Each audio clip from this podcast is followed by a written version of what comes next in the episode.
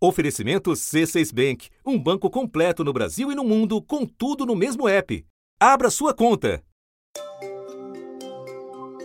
Cerca de dois meses depois da declaração de pandemia pela Organização Mundial da Saúde, vários países iniciaram a reabertura de suas atividades. A maioria de modo bastante cauteloso. O governo da China decidiu reabrir o acesso à província de Hubei amanhã e, a partir de 8 de abril, vai suspender a quarentena em Wuhan, a cidade em que a Covid-19 teve origem. Os cidadãos vão precisar comprovar que estão saudáveis. Depois do mais longo isolamento da Europa, de quase dois meses, um recomeço prudente, com pouca gente na rua. 4 milhões e meio de italianos voltaram ao trabalho. Portugal, que é considerado um exemplo no combate à pandemia do novo coronavírus, avança no plano de reabertura econômica. Os estudantes estão retornando às aulas e as lojas e restaurantes voltam aos poucos a funcionar. Mesmo assim, não faltam sustos. Mais de 40 pessoas contraíram o novo coronavírus durante uma missa no dia 10 de maio em Frankfurt. Isso mesmo respeitando as regras de distanciamento. Autoridades de saúde alertam para o risco de uma segunda onda em áreas que reabriram muito rápido e sem precauções. Coreia do Sul registrou hoje 79 casos de Covid-19, o número mais alto em dois meses. Por isso, as autoridades decidiram voltar atrás com algumas medidas de reabertura. Para a OMS, a palavra de ordem é cautela.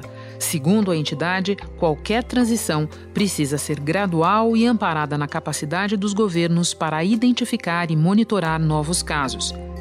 As experiências na Ásia e na Europa devem servir de guia para países que ainda estão em capítulos anteriores da história, como o Brasil, que tem hoje o segundo maior número de infectados e uma curva de casos que mais se assemelha a uma reta em ascensão contínua.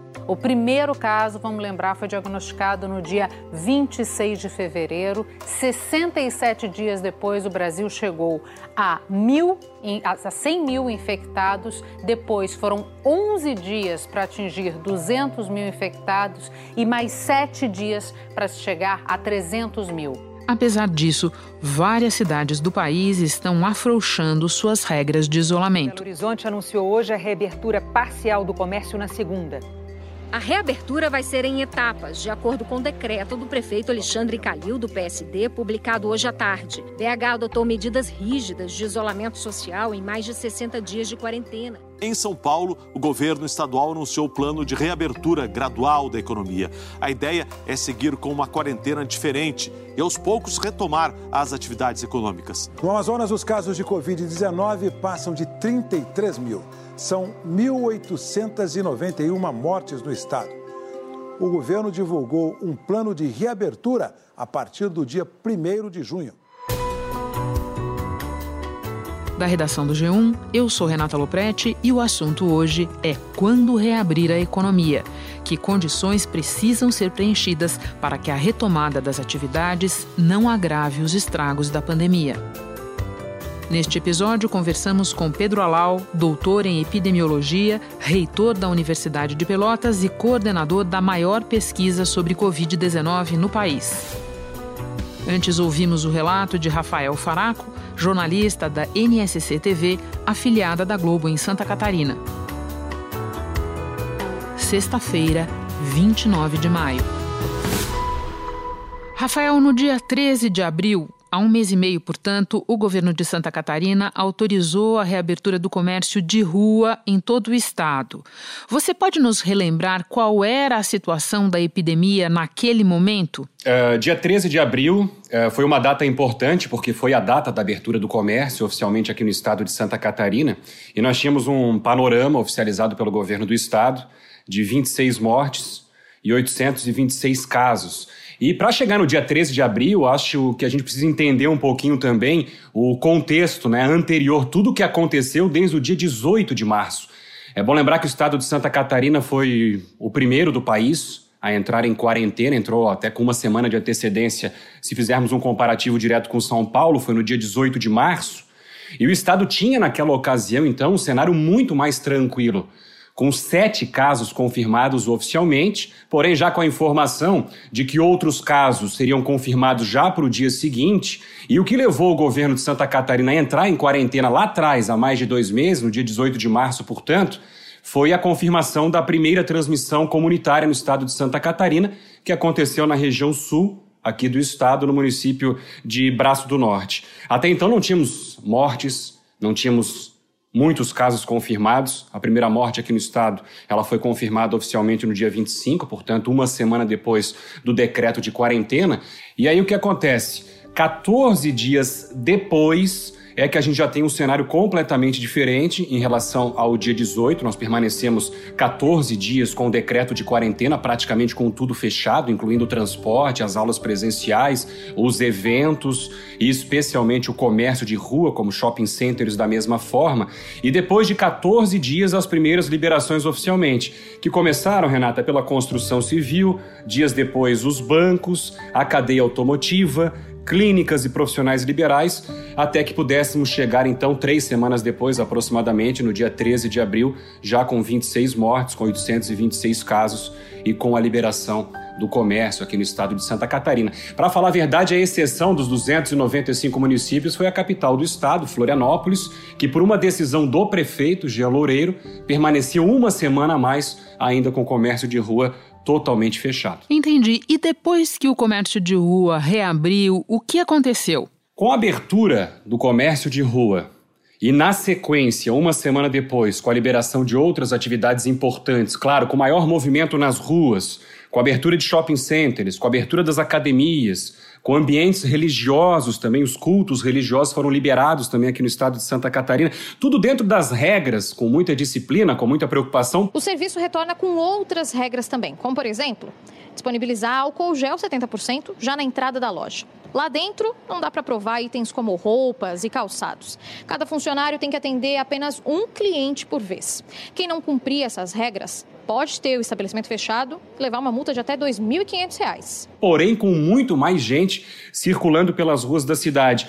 E aí, a partir do dia 13, com a liberação geral do comércio, e já no dia 20, com essas outras liberações que eu acabei de falar, e também com o comércio de rua em Florianópolis, que foi liberado uma semana depois do restante do estado, claro, o número de casos ele aumentou consideravelmente. E aí a gente consegue fazer um comparativo do dia 13 de abril para o dia 4 de maio, mais uma vez, três semanas depois.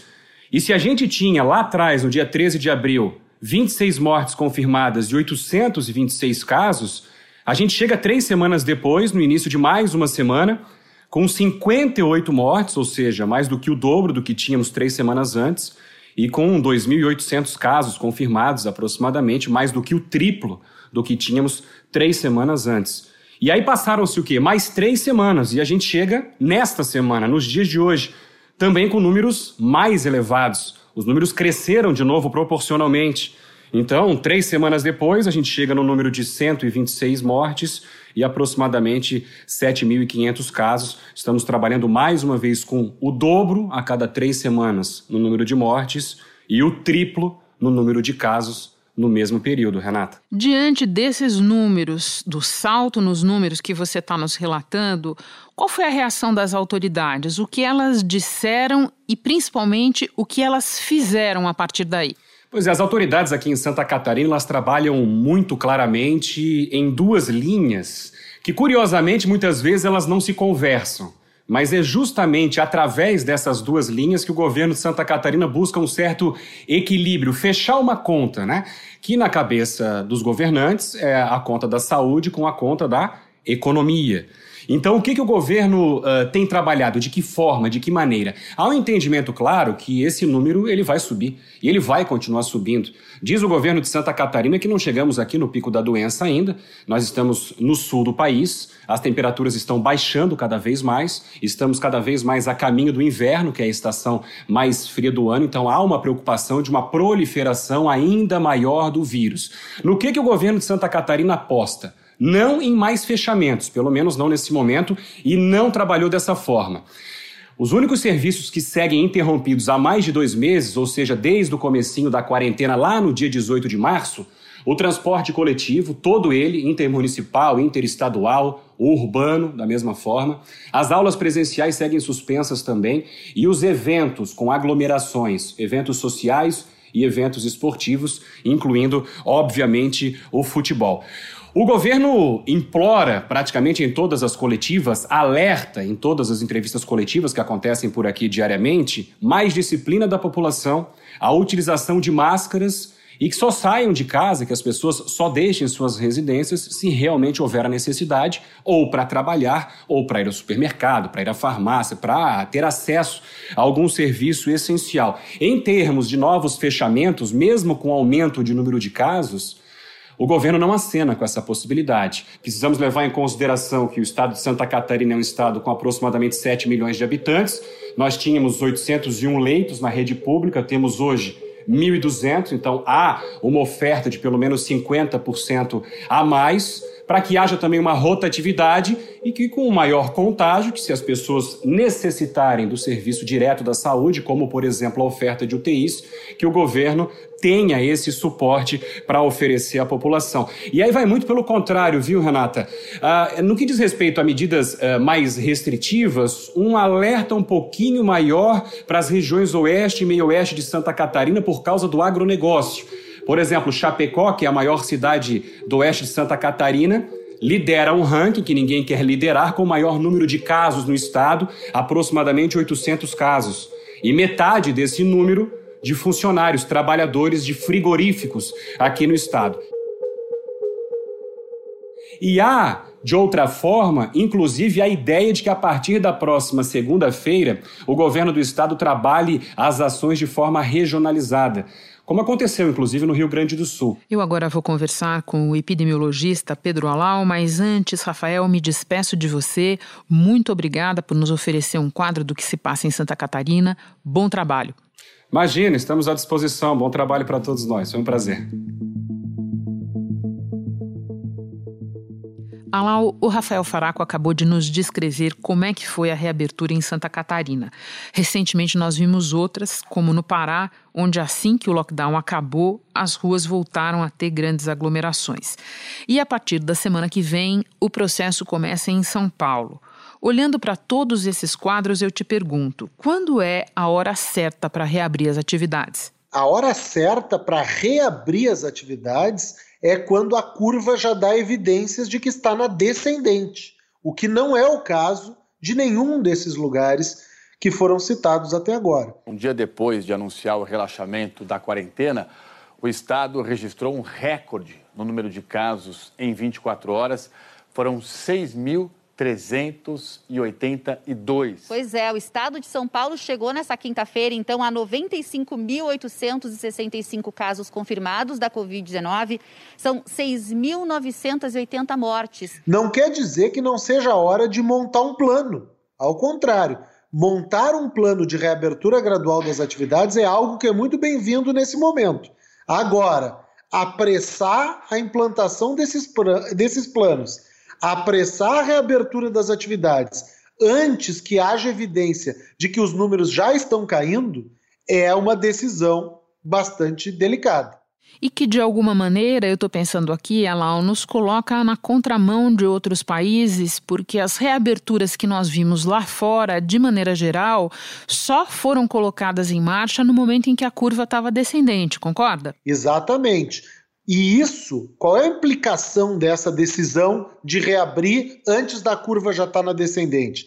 É que pode ser que demore mais a curva chegar na descendente. Então, essa é a sensibilidade que a gente, como pesquisador, pede para os gestores.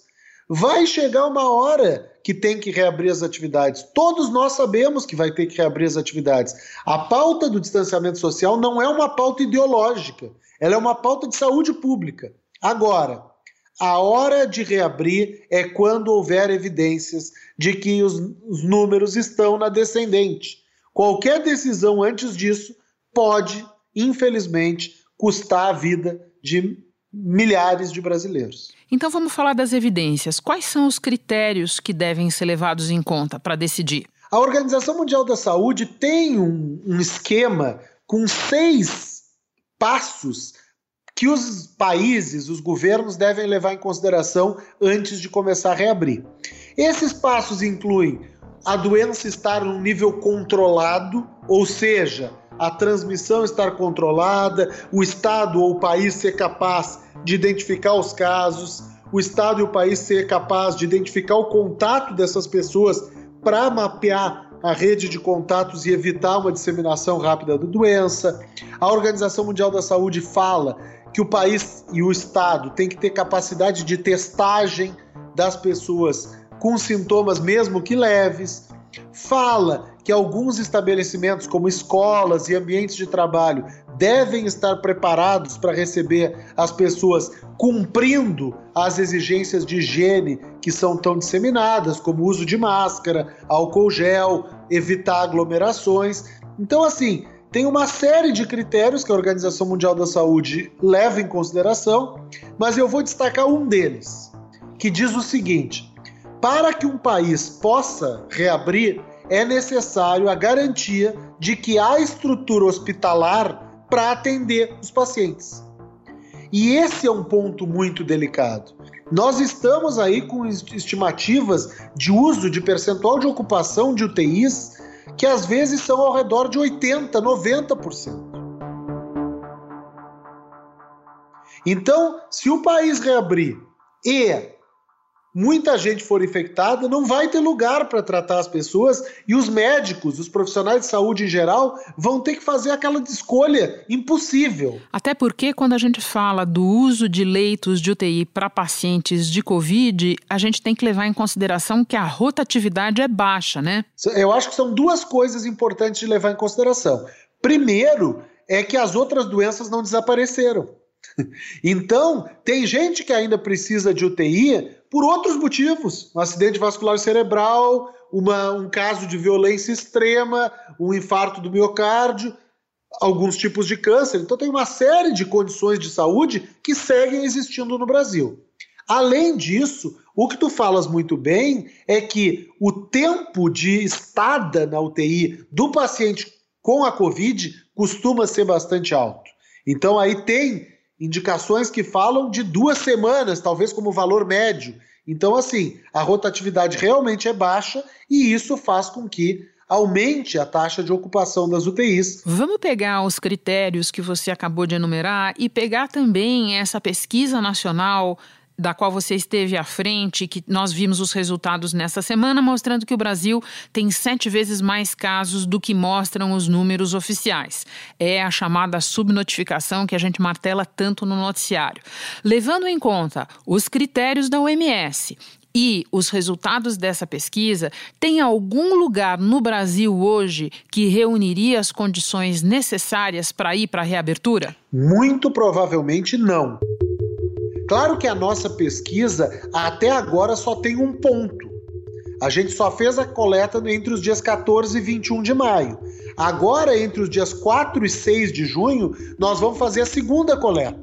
E aí nós vamos poder avaliar a velocidade de expansão e talvez, inclusive, identificar algum lugar do Brasil em que praticamente não há crescimento da doença. Agora, o cumprimento dessas seis medidas simples que a Organização Mundial da Saúde traz, é muito pouco provável que tenha algum lugar do Brasil que cumpre cumulativamente todas. Eu nem estou querendo dizer, e nós pesquisadores não estamos querendo ser rígidos e, olha, só quando tiverem as seis integralmente cumpridas pode retomar algum, de alguma forma as atividades. Claro que não. Essas recomendações elas são linhas gerais. Agora, flexibilizar antes de que a curva esteja na descendente ou flexibilizar sem que o sistema de saúde tenha capacidade de atender os doentes, isso sim é muito preocupante. E infelizmente esse é o cenário de praticamente todos os lugares do Brasil ainda. Bom, eu já notei aqui que a gente tem que ir atrás de você quando saírem os resultados da segunda rodada da pesquisa. Mas por enquanto o que eu te pergunto é a respeito da questão econômica. Existe muita pressão de setores da economia pela reabertura, é, quando não por reabertura geral e imediata. O quanto a gente deve levar em consideração essas pressões? Todos os setores de uma sociedade são relevantes. Eu sempre repito que não existe dicotomia entre saúde e economia. Ao contrário, inclusive para a economia, é melhor que o país tenha menos perdas com a doença. E mais, se a gente aprender com epidemias do passado, a gente vai ver que os lugares que tiveram menos mortes são os lugares que se recuperaram mais rápido economicamente. Então, assim, tanto para a economia quanto para a saúde, o mais importante é preservar o máximo de vidas. E para preservar o máximo de vidas, a gente precisa ainda ter cuidado na reabertura das atividades. Eu vou citar um exemplo.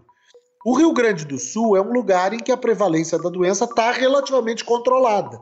A gente tem quatro fases da pesquisa, como tu bem falasse, no Brasil a gente está ansioso para ter a segunda fase. Aqui no Rio Grande do Sul nós já temos quatro fases de uma pesquisa nesse mesmo com essa mesma metodologia. E aqui a gente tem evidência que a prevalência não está aumentando de forma descontrolada. Então, ok, é momento de começar a desenhar um plano. O Estado tem um plano. O plano tem várias qualidades. Ele leva em consideração que ele é dinâmico, ou seja, semanalmente pode mudar. Ele leva em consideração que não é como se fosse um liga-desliga, ou seja, tem graduação das bandeiras, é bom que os estados, nesse momento, desenvolvam planos. O que a gente, como pesquisador, pede é que os estados não se apressem para implementar esses planos. O momento de implementar é quando nós tivermos com a curva na descendente. Em 2020, até o final do ano, nós ainda estaremos convivendo com a pandemia de coronavírus. É muito pouco provável que nós tenhamos jogo de futebol com arquibancada cheia esse ano é pouco provável que nós tenhamos grandes aglomerações. As aulas, elas vão acabar voltando muito provavelmente lá por setembro. Então, assim, nós temos que nos acostumar com a ideia de que, pelo menos ao longo desse ano, algumas das coisas que a gente está acostumado de chamar, acostumados de chamar de normais, elas não vão voltar a acontecer até o final de 2020. Bom, vamos então da questão econômica para a questão de comunicação, de mensagem. A maioria das capitais brasileiras registraram taxas de adesão ao isolamento insuficientes. O quanto esses anúncios de reabertura prejudicam ainda mais essa adesão? Existe uma questão bem concreta que é o distanciamento social, como eu falei lá atrás, ele não pode ser tratado como uma pauta ideológica ele tem que ser tratado como uma pauta de saúde pública. Por que, que a gente recomenda distanciamento social? Porque não existe vacina e não existe medicamento eficaz para tratar a Covid-19. Agora, a população brasileira ela tem que ser elogiada em relação ao distanciamento social. O Brasil é um dos países que entrou cedo no distanciamento social e isso já salvou milhares de vidas no país. Agora, se a população seguir sendo estimulada, que tem que voltar para a rua, ou se a população carente não for protegida por políticas governamentais que permitam que eles tenham o direito de ficar em casa nesse momento da pandemia, o que vai acontecer é que a população vai começar a pressionar para ir para a rua. E aí a gente pode ter resultados ruins em termos de saúde pública. O Brasil tem várias peculiaridades nessa pandemia, quase todas jogando contra né? Uma delas, centros urbanos com grandes aglomerações de pessoas, notadamente nas favelas, nos bairros mais pobres. Temos também um governo federal é, que está atuando ou não atuando de maneira confusa, tem as quedas de ministros da saúde, as mensagens oficiais na contramão da necessidade de distanciamento. Dito tudo isso, o que, que pode ser feito de mais urgente para nós chegarmos nesse ponto decrescente da curva? Se eu tivesse que dar uma recomendação para os gestores, eu diria: o Brasil precisa urgentemente de uma política de testagem mais ampla. O Brasil precisa fazer mais testes. O Brasil precisa rastrear os contatos das pessoas que testam positivo. Então, para gestores, eu recomendaria uma ampliação da testagem.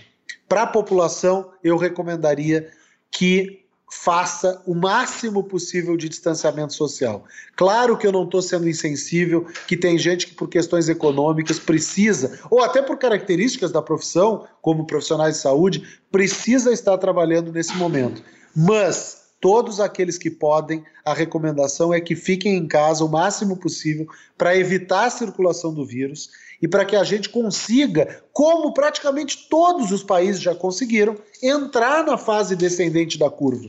Porque chegou na China, chegou na Itália, chegou na Alemanha, chegou uh, na Espanha, até os Estados Unidos já estão hoje com números decrescentes. O Brasil pode chegar na fase decrescente da curva. Agora, para isso, o que nós não podemos fazer é, antes de chegar na fase decrescente, já começar a afrouxar as medidas de distanciamento social. Pedro Alau, muito obrigada pelas tuas explicações cristalinas. Bom trabalho para você. Eu que agradeço. Muito obrigado.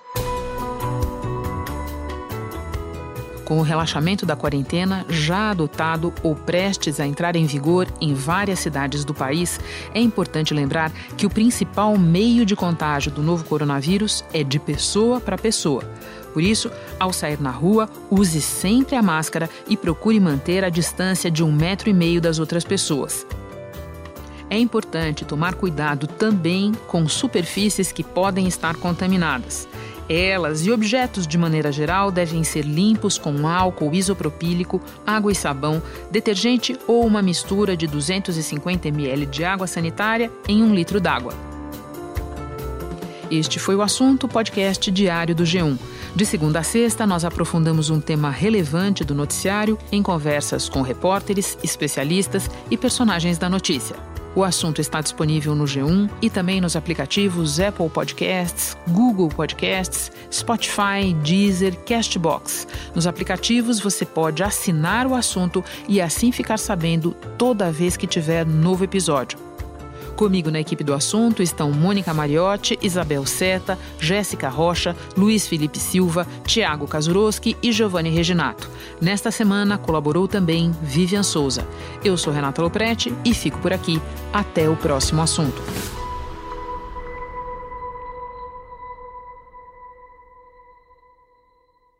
Você no topo da experiência financeira que um banco pode oferecer.